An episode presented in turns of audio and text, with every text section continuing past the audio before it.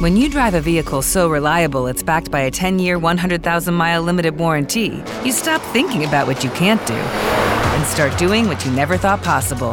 Visit your local Kia dealer today to see what you're capable of in a vehicle that inspires confidence around every corner. Kia, movement that inspires. Call 800 333 4KIA for details. Always drive safely. Limited inventory available. Warranties include 10 year 100,000 mile powertrain and 5 year 60,000 mile basic. Warranties are limited. See retailer for details. Ahora presentamos La voz del Tribunal Constitucional. órgano de difusión de esta alta corte de la República Dominicana. La voz del Tribunal Constitucional. Buenos días, amables oyentes. Como cada sábado les damos la bienvenida a nuestro programa La voz del Tribunal Constitucional Radio, órgano de difusión radial del Tribunal Constitucional de la República Dominicana, transmitiendo como siempre desde Radio Educativa Dominicana a todo el territorio nacional y desde su dispositivo electrónico a través de las plataformas digitales Spotify, Spreaker, Apple Podcast y Google Podcast. Solo tiene que buscarnos como la voz del Tribunal Constitucional. En el contenido de hoy en las noticias, si usted quiere saber cuáles son las voces, palabras y expresiones más usadas en el ámbito jurídico, tanto de América Latina como de España, preste atención a la próxima puesta en circulación del Diccionario Panhispánico del Español Jurídico y de la visita que en tal sentido girará a esta alta corte el director de la Real Academia Española RAE, Santiago Muñoz Machado, quien además es presidente de la Asociación de Academias de la Lengua Española, ASALE. Espere los detalles. Conozca sobre la presencia y postura del presidente del Tribunal Constitucional, magistrado Milton Ray Guevara, en el acto solemne en el cual el presidente de la República, Danilo Medina Sánchez, presentara las memorias de su gestión año 2019 conozca a qué se debió la distinción otorgada por la Universidad Católica Madre y Maestra a los magistrados Milton Ray Guevara, presidente del Tribunal Constitucional, y al magistrado Víctor Joaquín Castellanos Pisano, juez de esta alta corte. En la entrevista, espere la interesante participación de la doctora Susana Guerrero Salazar, catedrática española, quien estará refiriéndose al tema masculinidad positiva. En el reportaje, conozca el posicionamiento de la mujer en la actualidad, cuáles son los logros que como género plantean el equilibrio social, la igualdad y equidad de género a nivel internacional. Esto a propósito de la conmemoración del Día Internacional de la Mujer.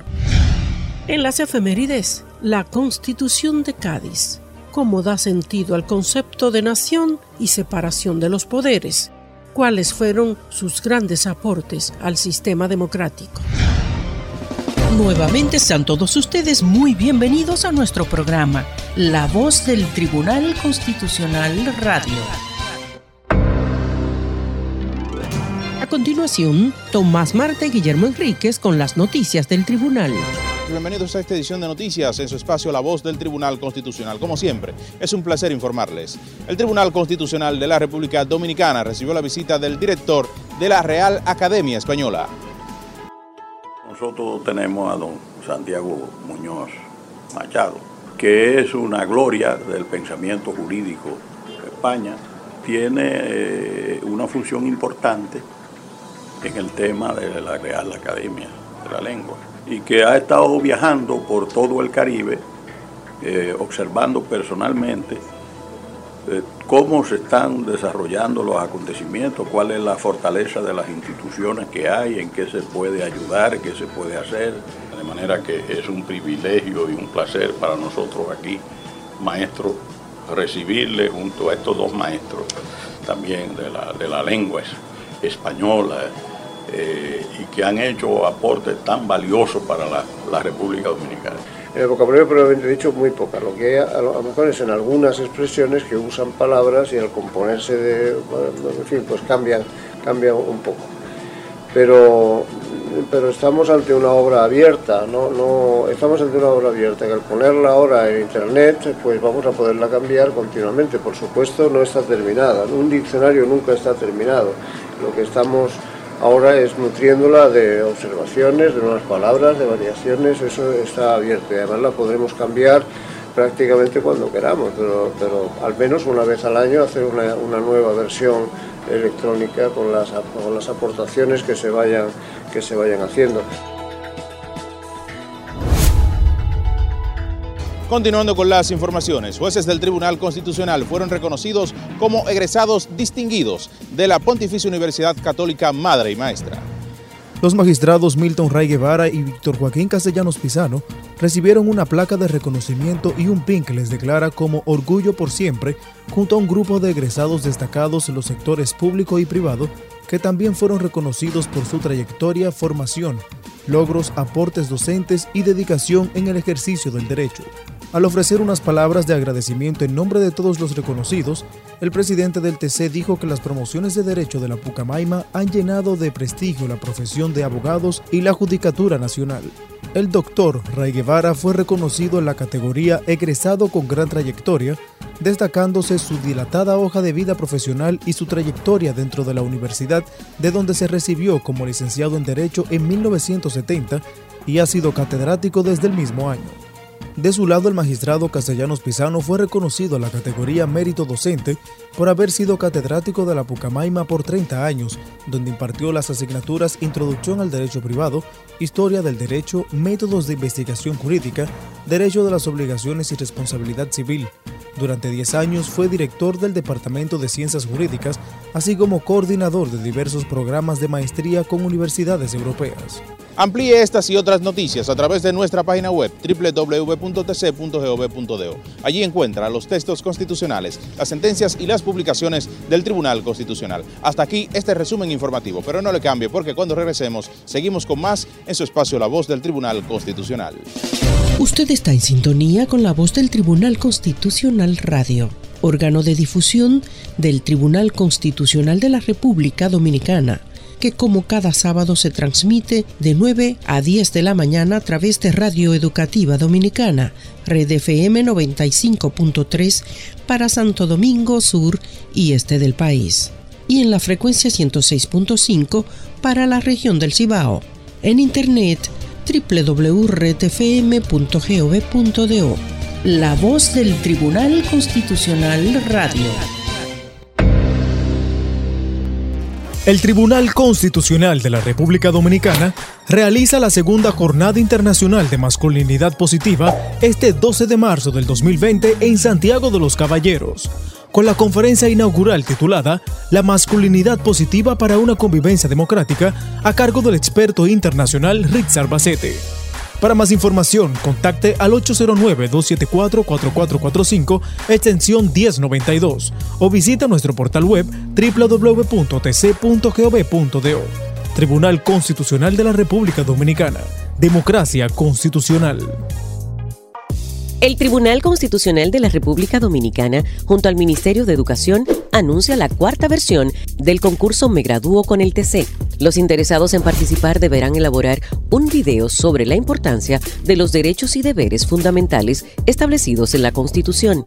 El concurso está dirigido a estudiantes de tercero y cuarto de media, quinto y sexto de secundaria de centros educativos públicos y privados del Distrito Nacional, la provincia Santo Domingo y Santiago.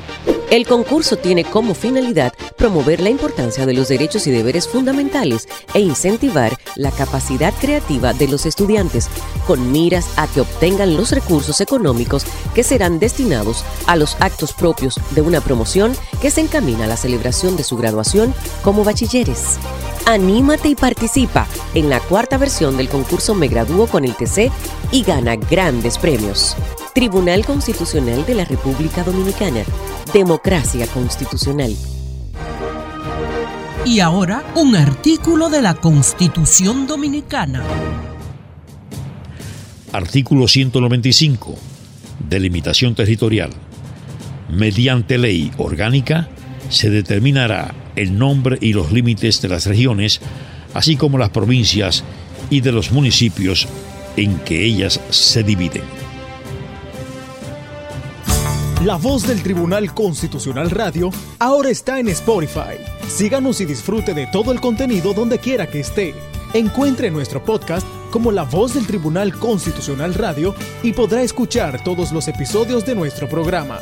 La voz del Tribunal Constitucional Radio, ahora en Spotify.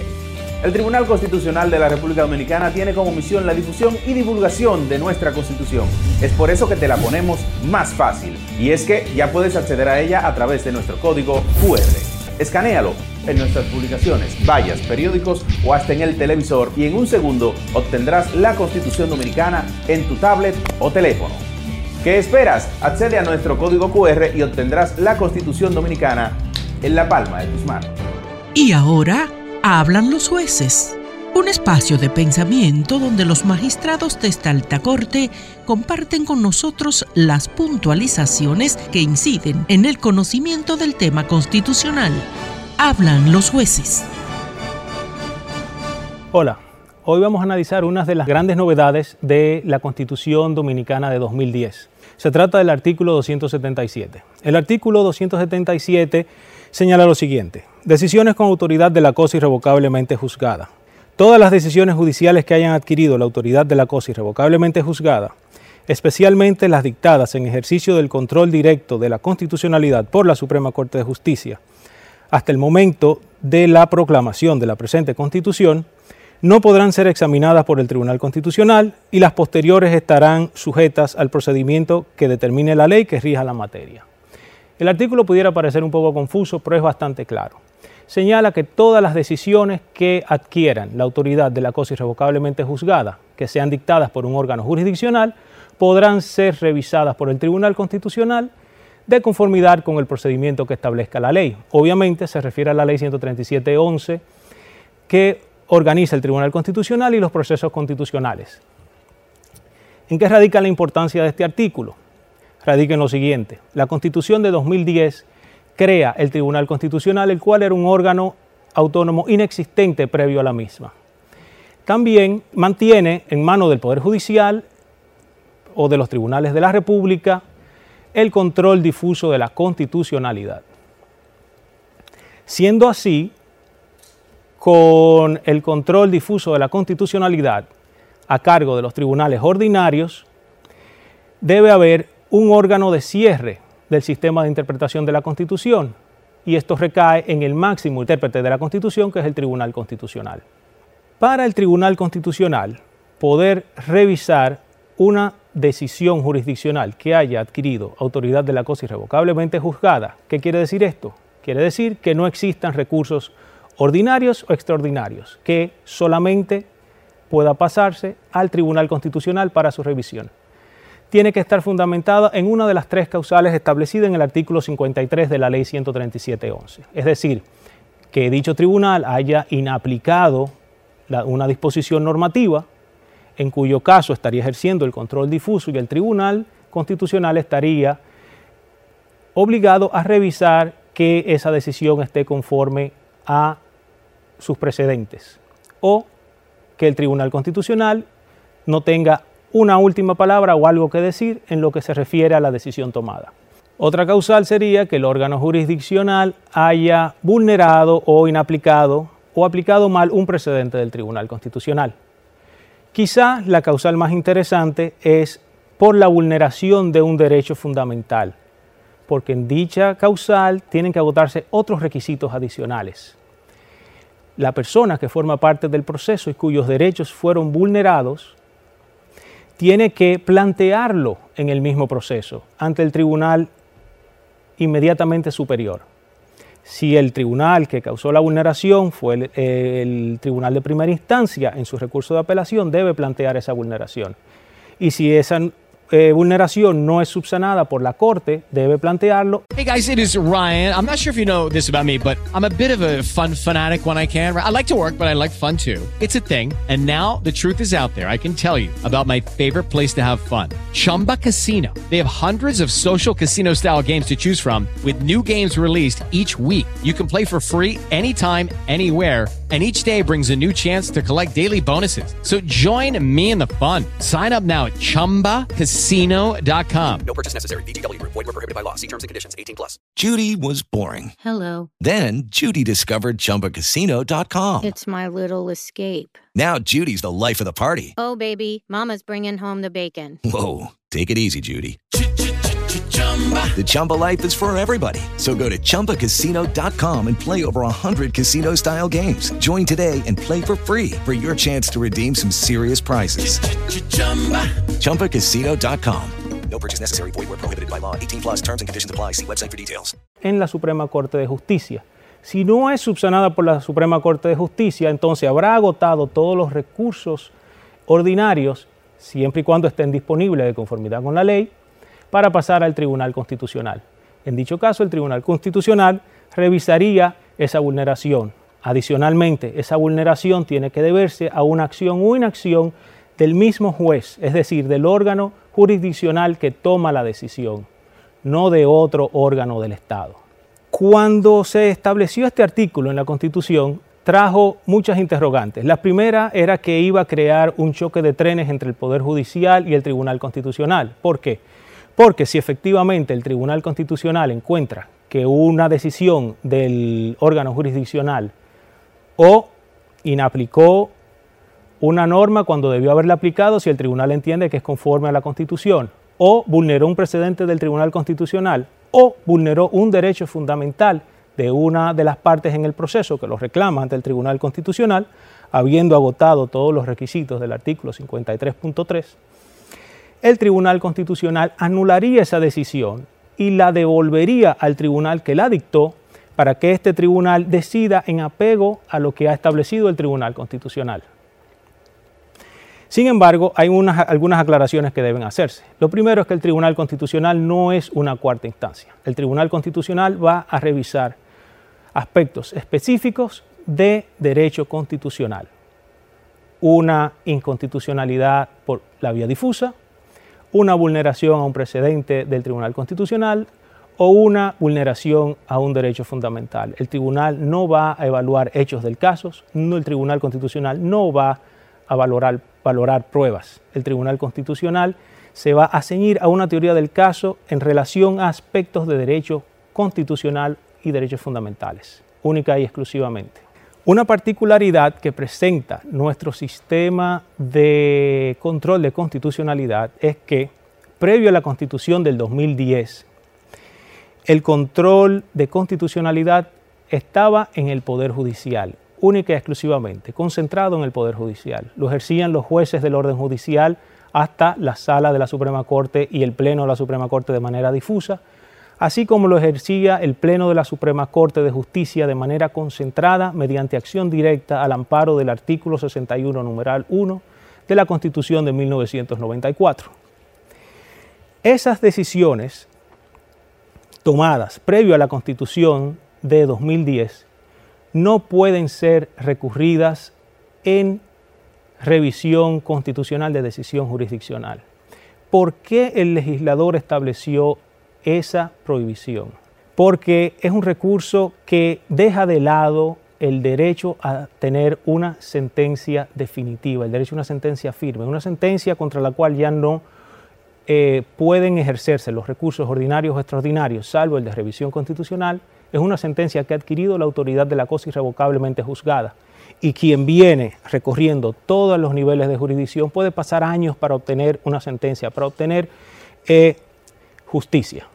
Y en ese caso, si hay una deficiencia en los aspectos constitucionales, es que el tribunal solamente en ese caso va a echar de lado esa firmeza de la decisión tomada. Otro aspecto de relevancia en relación específica a las acciones directas es la interpretación que le ha dado el Tribunal Constitucional al artículo 277.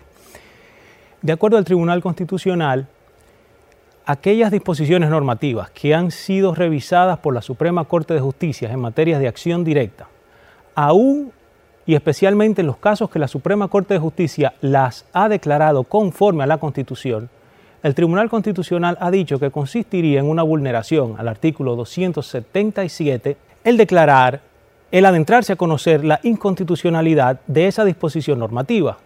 Esto así porque indirectamente estaría revisando una decisión de la Suprema Corte de Justicia en materia de constitucionalidad, lo cual, a juicio del tribunal, implicaría una vulneración al artículo 277. A nuestro entender, y como lo hemos hecho contar en, votos disidentes, la disposición del artículo 277 es exclusiva para que una persona no fuese a accionar en contra de una decisión, incluso de aquellas tomadas por la Suprema Corte de Justicia en materia de acción directa, mediante el recurso de revisión de decisión jurisdiccional. Esto así principalmente porque la revisión de decisión jurisdiccional y la acción directa son dos, dos procesos independientes, autónomos y con objeto distinto. Mientras por la acción directa se busca controlar una disposición normativa, la constitucionalidad de una disposición normativa de cualquiera de los poderes del Estado, mediante la revisión constitucional de decisión jurisdiccional, lo que el tribunal hace es, sí, puede clasificarse como un control de constitucionalidad de decisiones jurisdiccionales, pero que vienen de un proceso inconcreto, en un proceso en el cual ha habido partes, en un proceso en el cual se ha adjudicado algún derecho subjetivo, un proceso que ha recurrido a diferentes instancias. Mediante la acción directa, el tribunal lo que hace es conocer in abstracto y mediante una confrontación, mediante un ejercicio argumentativo y de interpretación, si una norma es contraria a las disposiciones o el espíritu de la Constitución. También podemos señalar que esa posición del Tribunal Constitucional, en la cual advierte o le otorga un peso a una decisión de la Suprema Corte de Justicia que declara la conformidad a la Constitución de una norma, excede el valor de la cosa jugada constitucional que la misma ley 137 o 11 otorga a las decisiones del Tribunal Constitucional en casos similares. Esto así porque se reconoce que una norma que ha sido declarada conforme a la Constitución puede volver a ser cuestionada ante el Tribunal Constitucional con argumentos diferentes. El Tribunal Constitucional tiene como objetivo garantizar la supremacía de la Constitución, la defensa del orden constitucional y la protección de los derechos fundamentales. Queremos recordarles que pueden seguir nuestras actividades a través de las redes sociales. En Facebook, Tribunal Constitucional RD. En Twitter e Instagram, Tribunal Cons RD. En YouTube, Tribunal Constitucional RD. Y en Flickr TC RD. En la voz del Tribunal Constitucional, el reportaje. Hablar de la mujer siempre recrea infinidad de condiciones, fortalezas y sentimientos. Se suman sus ambiciones y la energía con la que salta los obstáculos para lograr trascender como madre, exigiendo al mismo tiempo su inclusión como ente importante de la sociedad. En el Día Internacional de la Mujer, es notorio que las desigualdades siguen siendo patentes y hay que reflexionar acerca de los avances logrados, demandando más cambios y celebrar la valentía y la determinación de mujeres trascendentales en la historia universal. La igualdad de derechos, responsabilidades y oportunidades de mujeres y hombres, niños y niñas, podría resumir el concepto de igualdad de género, y eso no depende del sexo con el que nacieron. La igualdad de género supone que se tengan en cuenta los intereses, las necesidades y las prioridades de todos, reconociéndose la diversidad de los diferentes grupos de mujeres y de hombres. Los gobiernos del mundo iniciaron el reconocimiento de la igualdad entre mujeres y hombres como un derecho a inicios del siglo XX, cuando se reconoció que las mujeres gozaban del mismo estatus jurídico que los hombres para participar en la vida pública, tanto ocupando cargos de elección popular como en la economía y cualquier profesión o puesto de trabajo. En este sentido, citamos la aprobación, en 1979, de la Convención para la Eliminación de todas las formas de discriminación, CEDAW, por sus siglas en inglés, porque sintetiza el conjunto de derechos que los estados deben garantizar a las mujeres en materia civil, política, económica y social. Previamente, en 1952, la Organización de las Naciones Unidas, ONU, en sesión solemne, decidió establecer el 8 de marzo como el Día Internacional de la Mujer, en homenaje a esas mujeres que dieron su vida por reclamar sus derechos. El momento es propicio para reflexionar acerca de dos problemáticas que representan un atentado hacia la dignidad de la mujer las desigualdades que aún persisten entre el hombre y la mujer en el ejercicio de sus derechos y las distintas formas de violencia que se ven sometidas, que son el reflejo de patrones culturales que la visualizan como objeto de dominio y posesión masculina.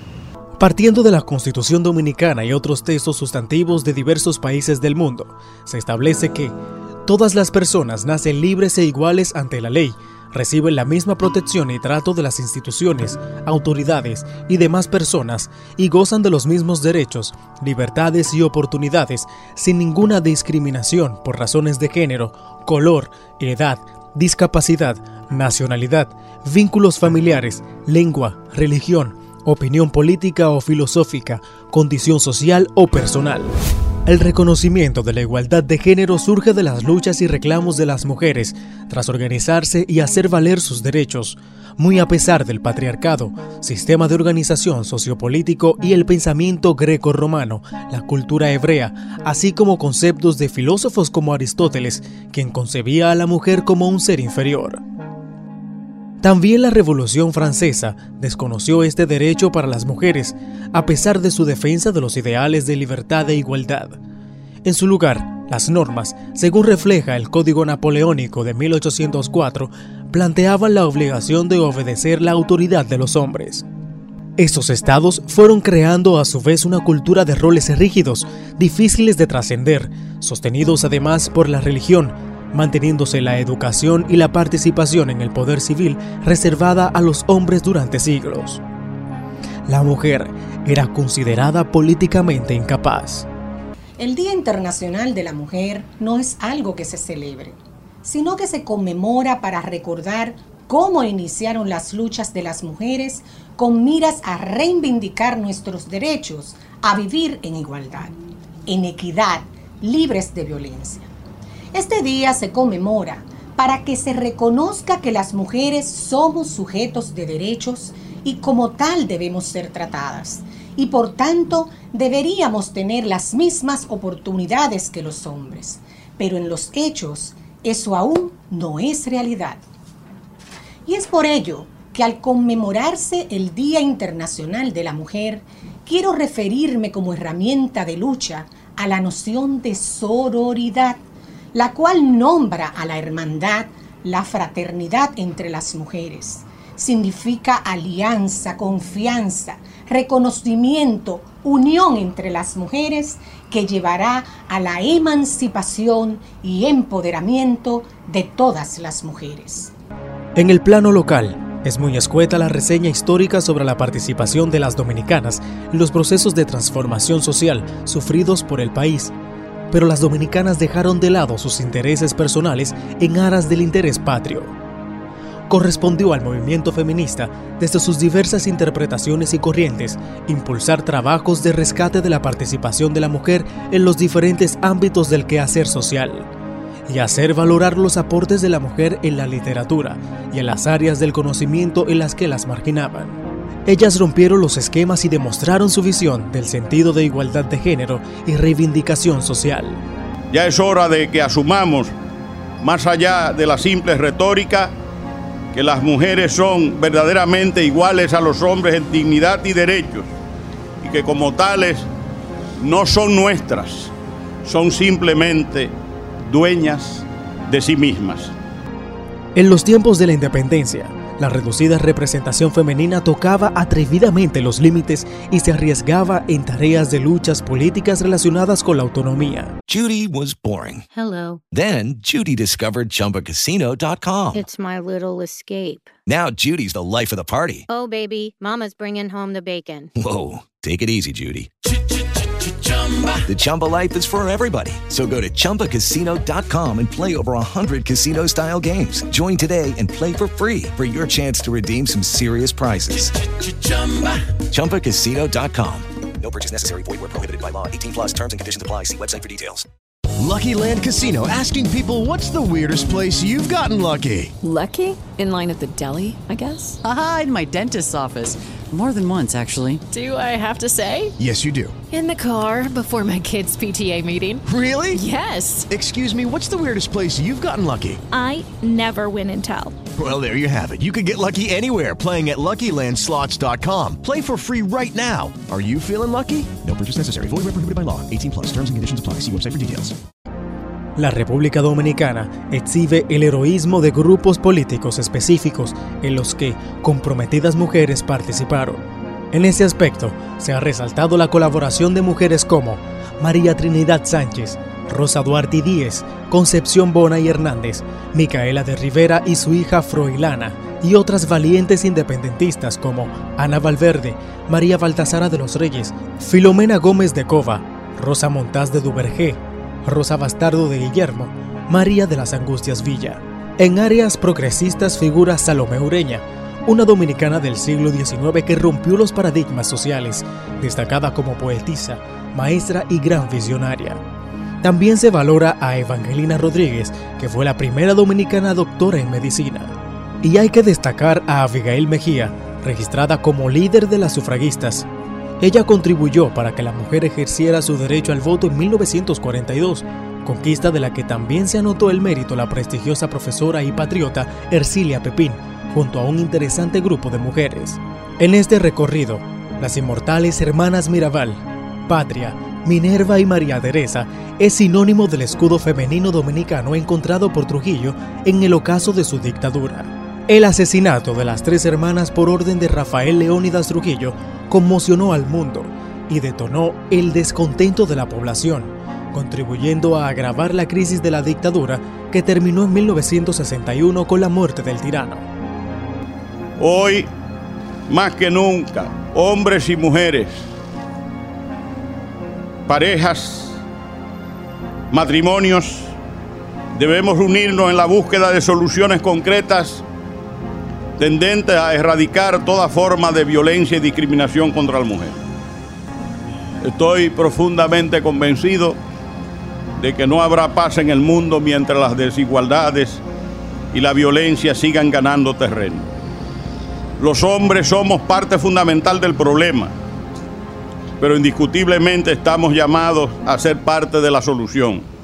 La entrega, sacrificio y arrojo de estas mujeres fueron el cimiento que impulsó la lucha en busca de que la igualdad se materialice en la República Dominicana, ofreciendo las mismas oportunidades y garantías de derechos y buscando que se erradique la violencia contra la mujer.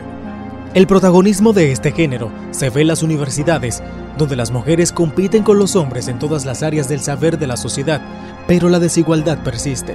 Impera la construcción de una sociedad con igualdad de derechos y oportunidades para mujeres y hombres.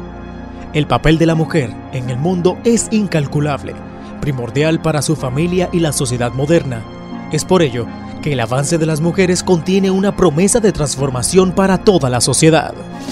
Usted está en sintonía con la voz del Tribunal Constitucional Radio, órgano de difusión del Tribunal Constitucional de la República Dominicana, que como cada sábado se transmite de 9 a 10 de la mañana a través de Radio Educativa Dominicana, Red FM 95.3 para Santo Domingo Sur y Este del país, y en la frecuencia 106.5 para la región del Cibao.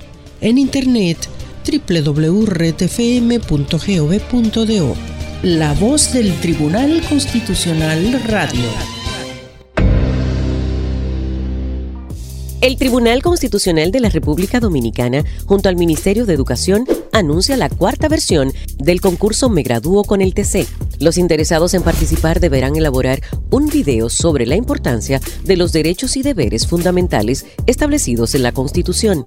El concurso está dirigido a estudiantes de tercero y cuarto de media, quinto y sexto de secundaria de centros educativos públicos y privados del Distrito Nacional, la provincia Santo Domingo y Santiago. El concurso tiene como finalidad promover la importancia de los derechos y deberes fundamentales e incentivar la capacidad creativa de los estudiantes, con miras a que obtengan los recursos económicos que serán destinados a los actos propios de una promoción que se encamina a la celebración de su graduación como bachilleres. Anímate y participa en la cuarta versión del concurso Me Gradúo con el TC y gana grandes premios. Tribunal Constitucional de la República Dominicana. Democracia Constitucional. El Tribunal Constitucional de la República Dominicana realiza la segunda Jornada Internacional de Masculinidad Positiva este 12 de marzo del 2020 en Santiago de los Caballeros, con la conferencia inaugural titulada La masculinidad positiva para una convivencia democrática a cargo del experto internacional Richard Bacete. Para más información, contacte al 809-274-4445, extensión 1092, o visita nuestro portal web www.tc.gov.do. Tribunal Constitucional de la República Dominicana. Democracia Constitucional. En la voz del Tribunal Constitucional presentamos las efemérides, un merecido tributo con el cual el Tribunal Constitucional destaca los grandes eventos históricos, honra el sentimiento patrio y la valentía de los hombres y mujeres que con su arrojo forjaron la nación dominicana. El 18 de marzo de 1812 es sancionada la Constitución de la Monarquía Española para los pueblos de la península y sus dominios en el Nuevo Mundo. Posteriormente, dicha constitución fue publicada en Santo Domingo, con todas las solemnidades que prevenía el decreto de las Cortes y se dictaron las medidas conducentes a organizar el gobierno de la isla, de acuerdo con normas contenidas en la misma Constitución de Cádiz. También se tomaron en cuenta para organizar las autoridades de la isla otras disposiciones complementarias relativas a la Diputación Provincial, jueces de letras y elección de diputados a cortes, entre otras. Cuando retorna al trono el rey Fernando VII, en mayo de 1814, se apresuró no solo a dejar sin efecto la Constitución de Cádiz de 1812, sino también todos los derechos que bajo el amparo de este importante texto se habían otorgado, incluyendo las medidas adoptadas por la Junta Central y Regencia Española que favorecían a Santo Domingo. Así las provincias de América volvieron a su pasada condición de colonias dependientes del Consejo de Indias, el cual fue restablecido. Se puso fin a la política absolutista de Fernando VII, el alzamiento de cabezas de San Juan en 1820 y se produjo el restablecimiento de la Constitución de Cádiz. Y por orden, el 9 de marzo se mandó a jurar a los dominios la Constitución de 1812, la que fue recibida en la isla de Santo Domingo junto con la alocución de Su Majestad a los habitantes de ultramar. El restablecimiento de la Constitución de Cádiz y las medidas liberales que le sucedieron aliviaron en algo la condición en que se encontraba Santo Domingo. En este nuevo periodo, la referida Constitución española solo duró año y medio, pues los habitantes de la isla estaban inconformes con la política seguida por las autoridades españolas de 1814 a 1820. De ahí que el auditor de guerra, doctor José Núñez de Cáceres, se propuso entonces proclamar la llamada independencia efímera en 1821, desconociendo así el texto de Cádiz.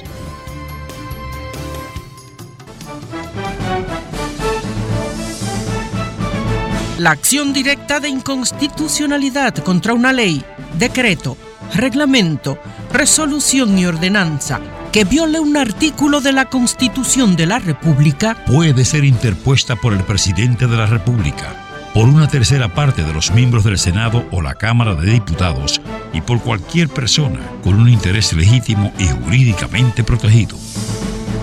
Queremos recordarles que pueden seguir nuestras actividades a través de las redes sociales. En Facebook, Tribunal Constitucional RD.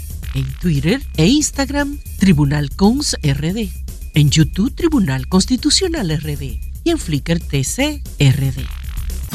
La voz del Tribunal Constitucional Radio ahora está en Spotify. Síganos y disfrute de todo el contenido donde quiera que esté. Encuentre nuestro podcast como La Voz del Tribunal Constitucional Radio y podrá escuchar todos los episodios de nuestro programa. La Voz del Tribunal Constitucional Radio ahora en Spotify. El Tribunal Constitucional de la República Dominicana tiene como misión la difusión y divulgación de nuestra Constitución. Es por eso que te la ponemos más fácil. Y es que ya puedes acceder a ella a través de nuestro código QR. Escanéalo en nuestras publicaciones, vallas, periódicos o hasta en el televisor y en un segundo obtendrás la Constitución Dominicana en tu tablet o teléfono. ¿Qué esperas? Accede a nuestro código QR y obtendrás la Constitución Dominicana en la palma de tus manos. El Tribunal Constitucional de la República Dominicana se encuentra ubicado en la Avenida Luperón, esquina Avenida 27 de Febrero, frente a la Plaza de la Bandera y el Soldado Desconocido, Santo Domingo. Teléfono 809-274-4445. Tribunal Constitucional de la República Dominicana.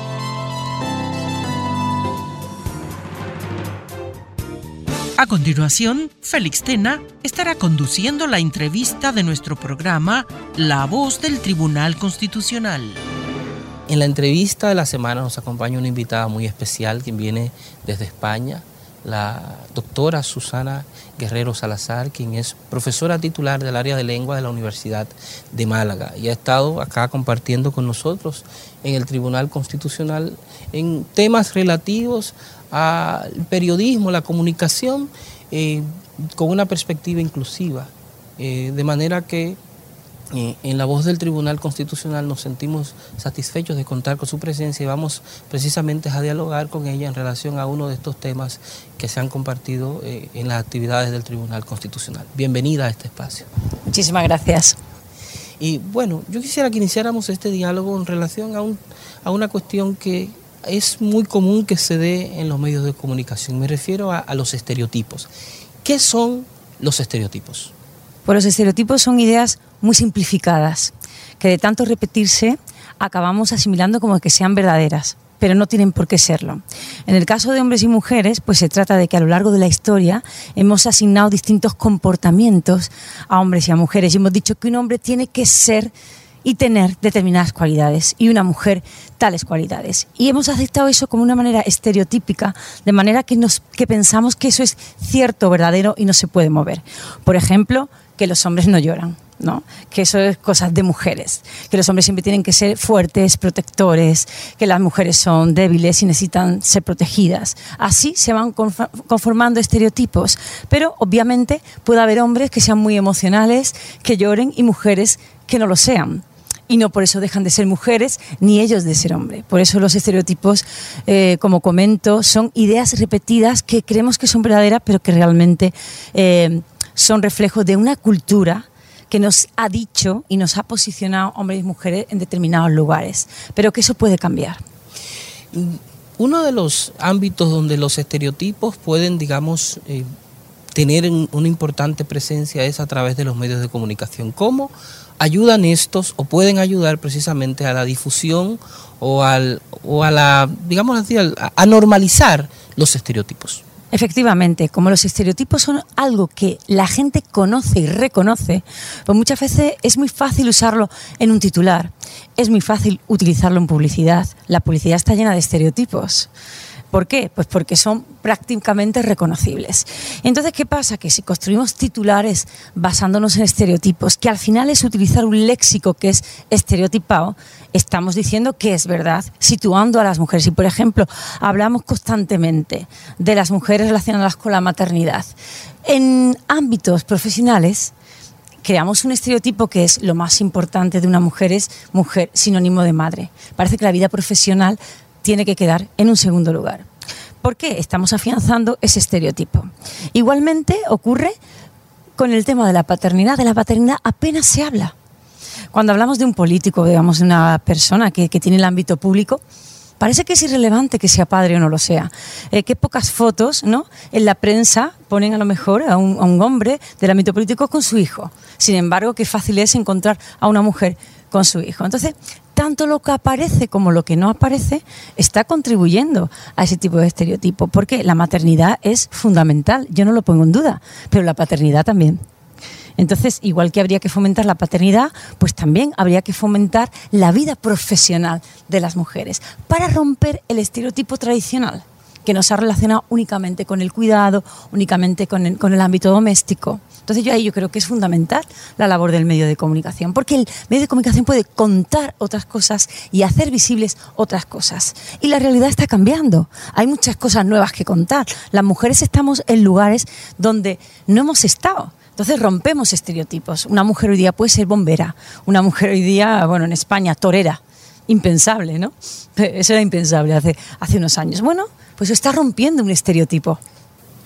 Y quisiera, ¿verdad?, aprovechar en esta misma línea es por qué es que la construcción de los estereotipos suele asignar roles diferenciados eh, a la hora, digamos, de construirlos a los hombres y a las mujeres. ¿Cuál es la razón, digamos, que, que está en el fondo de esa construcción ideológica? Bueno, mira, esto tiene un principio fácil que es biológico. O sea, nosotros hemos dividido eh, a la humanidad basándonos en los genitales, en hombres y mujeres. Y es algo que no se puede cambiar, que es que hay una constitución física distinta en hombres y mujeres y una fortaleza física que, que, que llevó a pensar que esa fortaleza hacía del hombre el sexo fuerte y la mujer, que se ha denominado así hasta hace muy poco tiempo, lo de sexo fuerte y sexo débil basándonos simplemente en una constitución física, ¿no?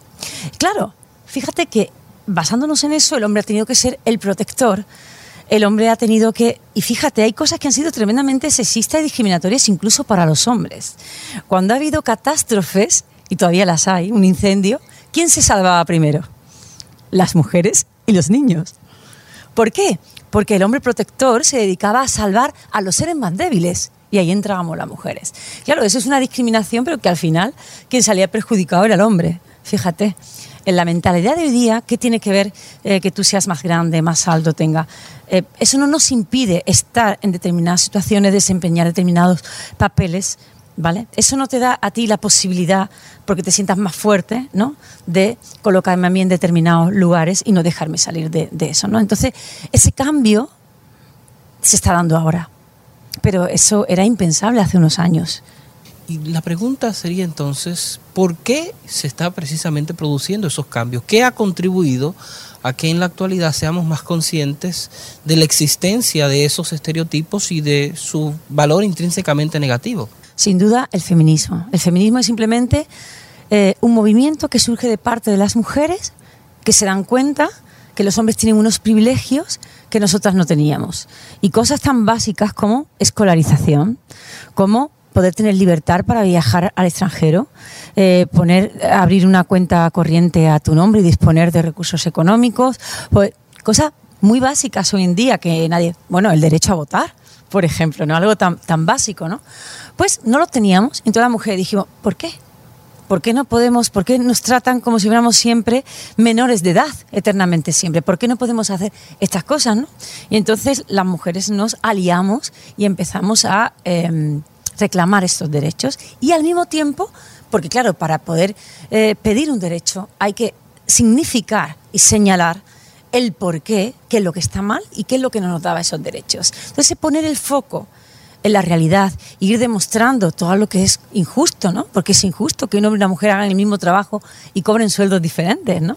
Cosas tan básicas como esa, ¿no?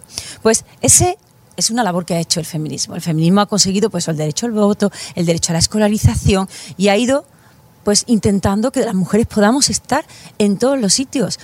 Porque hay una idea fundamental. Las mujeres y los hombres no decimos que hombres y mujeres seamos iguales, porque no lo somos. Biológicamente no somos iguales. Lo que dice el feminismo es que hombres y mujeres tenemos que tener los mismos deberes, las mismas obligaciones y las mismas oportunidades.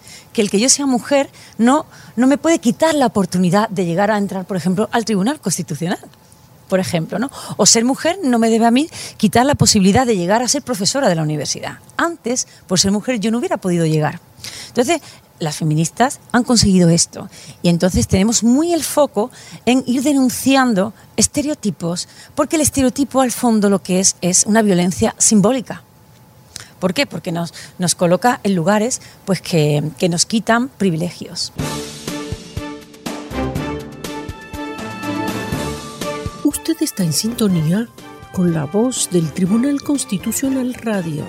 En esta ocasión, Félix Tena comparte con la doctora Susana Guerrero Salazar Ellos conversan acerca de masculinidad positiva. Gracias por su sintonía. El lenguaje, digamos, genera poder, pero al mismo tiempo también puede quitar poder. Los estereotipos son construcciones lingüísticas. Eh, ¿Cómo precisamente desde la transformación del lenguaje se puede ayudar a combatir los estereotipos? Fíjate, el lenguaje tiene que cambiar paralelo a la sociedad. Si no, nos vamos a engañar. No por cambiar el lenguaje cambia la sociedad. Ojalá. Fíjate qué fácil. Imagínate que eso fuera así. Eliminamos la palabra maltrato o feminicidio y acaban los feminicidios. No, no, eso no funciona por arte de magia.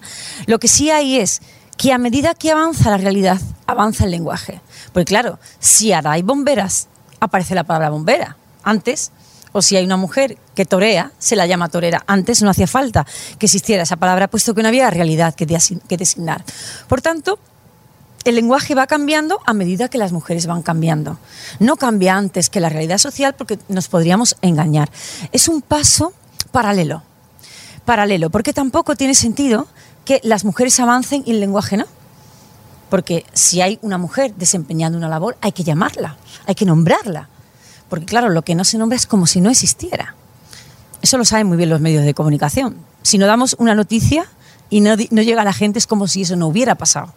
Entonces es importante nombrar y contar las cosas y contarlas bien. Por tanto, yo creo que el lenguaje inclusivo es algo que tiene que ir aparejado y paralelo a una realidad que sea inclusiva e igualitaria. Bueno, pues eh, en esa misma línea y un poco para retomar unas ideas que usted planteaba al principio, eh, ¿cómo pueden apoyar los medios de comunicación precisamente en la construcción y difusión de ese lenguaje inclusivo que vaya acompañando las transformaciones de la sociedad. Pues mira, ahí tiene un papel fundamental el medio de comunicación, porque el medio de comunicación tiene un papel difusor y una trascendencia que no tiene el sistema docente. Entonces, lo que me parece fundamental es la formación a los medios. Por eso me parece tan buena idea este tipo de talleres. Y yo lo digo siempre y lo digo de verdad.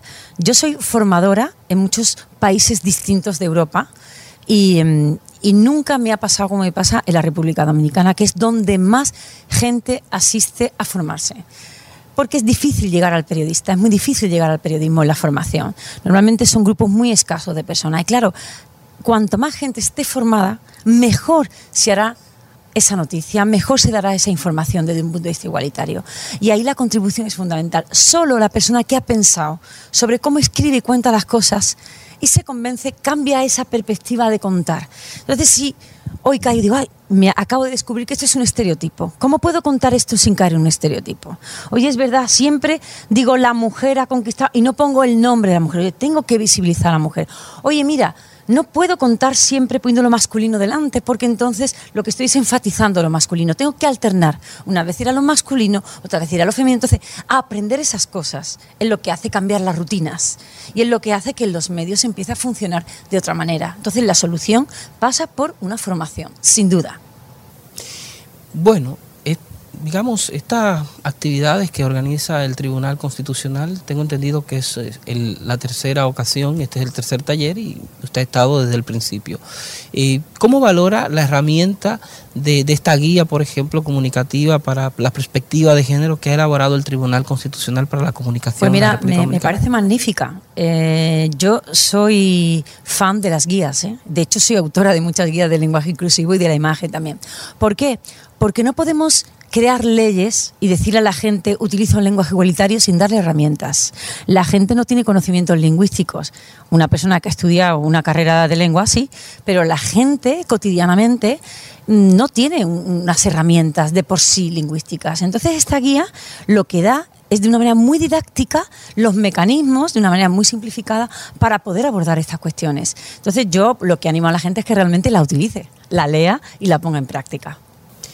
Bueno, para finalizar, eh, digamos, esta interesante conversación sobre las, eh, la necesaria transformación que se debe dar a través de la comunicación social para acompañar a los cambios que se han producido en la sociedad. Un elemento que suele ser eh, muy llamativo a propósito precisamente de los estereotipos y la forma como se vislumbra en los medios de comunicación y la publicidad esta diferencia entre los hombres y las mujeres. Las mujeres han cambiado ¿Y los hombres? ¿Cómo podemos transmitir los cambios necesarios que deben de ocurrir en la masculinidad a través de los medios de comunicación y la publicidad?